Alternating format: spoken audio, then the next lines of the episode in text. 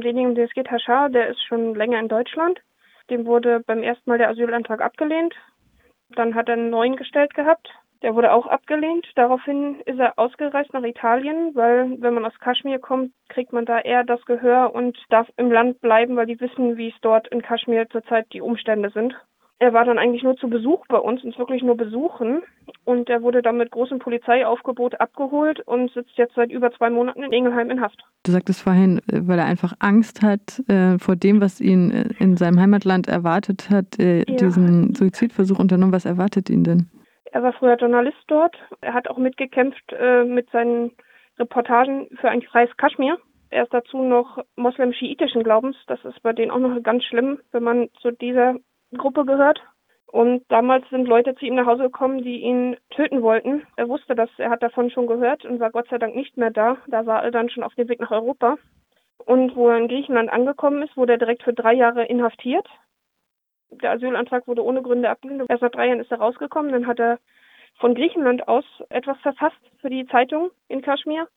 Und kaum war das raus, sind die Leute wieder nach Hause gekommen zu ihm, also bei der Familie, und haben wieder nach ihm gesucht weil sie ihn töten wollten. Also er weiß genau, was ihn erwartet. Und durch den Lockdown jetzt und so weiter ist die Situation dort ja noch schlimmer. Kaschmir, wir hatten es auch hier in unserer Berichterstattung, wurde ja diese Autonomie von Indien entzogen, wenn ich es richtig in Erinnerung hatte. Und ähm, die Übergriffe auf Muslime in Indien sind brutalster Natur. Also wir können uns das ungefähr ausmalen. Zudem gehört er ja noch einmal zu einer ja. noch einer Minderheit sozusagen nochmal dazu als schiitischer Genau, die schiitischen Moslems. Und für die ist es dort ganz schlimm. Seine Familie auch. Sie hat einen Bruder, der ist nach England geflüchtet, weil sie ihm auch, weil er auch so viel Angst hatte. Die Mutter und der Vater, gut, die sind alt, da wird natürlich nichts mehr gemacht, aber die Jüngeren, die haben natürlich alle panische Angst. Ein Skandal ist jetzt natürlich einfach, dass äh, offenbar unser Asylsystem nicht existent ist oder nicht funktioniert, so wie es äh, gerade aussieht. Ein paar Worte dazu? Ja, richtig. Wir haben vor vier Wochen schon wieder hat der Anwalt einen Asylantrag gestellt. Wir haben nur bis jetzt die Mitteilung, der Antrag ist angekommen und äh, wird bearbeitet, aber man sollte bitte nicht nach dem Bearbeitungsstand fragen.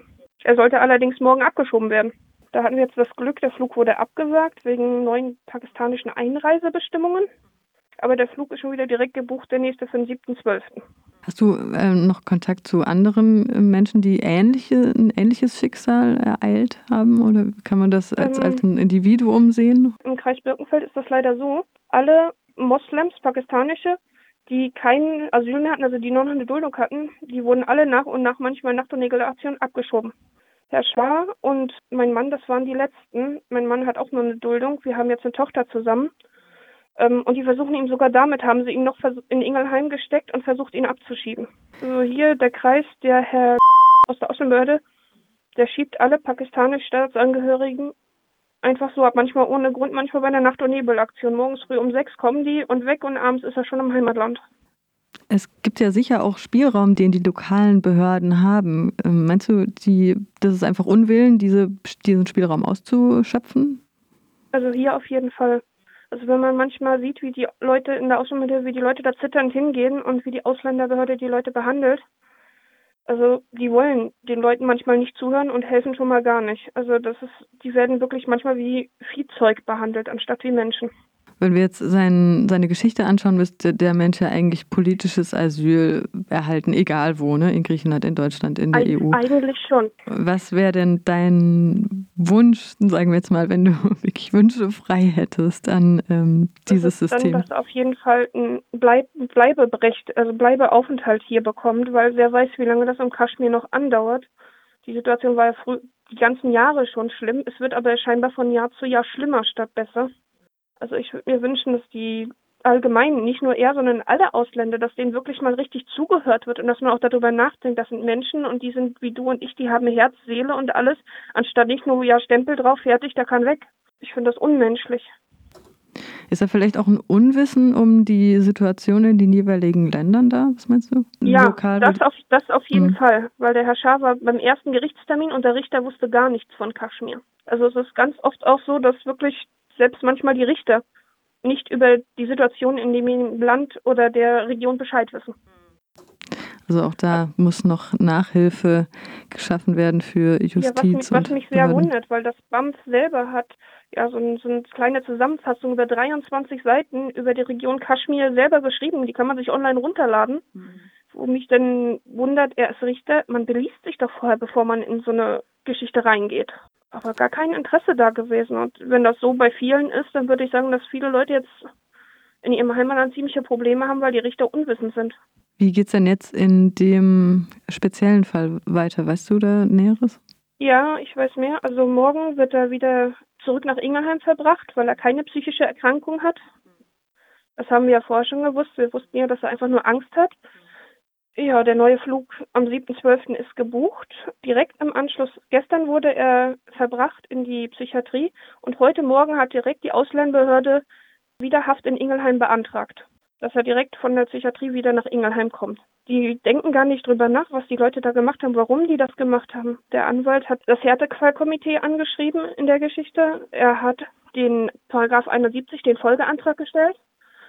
Und dann hat er noch einen Antrag auf Aufenthalt gemacht, weil wir wissen ja nicht, wie lange die Situation in Kaschmir so ist. Wie können wir denn oder unsere Hörerinnen und Hörer Solidarität oder Unterstützung zeigen? Äh, das ist eine gute Frage. Also ich finde es immer wichtig, dass wenn man sowas sieht, wenn Leute abgeschoben werden zum Beispiel, dass man da irgendwie versucht zu helfen oder wie man auch ganz oft sieht, dass die Polizei, ähm, wenn die die Leute holt, dass die Gewalt anwenden und so weiter, dass man einfach davor steht, dazwischen steht und sagt, nein, das sind auch Menschen wie wir. Dass das Gleichberechtigung ist, weil wir sind in Deutschland, wir sind eigentlich alle gleich, egal ob Moslem oder ob Christ, ob Jude. Und das verstehen ganz viele in höheren Positionen nicht so ganz, leider. Ich habe keine Fragen mehr, wenn du noch was nachschieben möchtest. Nee, eigentlich kann ich dazu, also mir fehlen die Worte, wo ich ähm, das gestern erfahren habe und so weiter. Da kann man eigentlich leider nicht mehr viel zu sagen.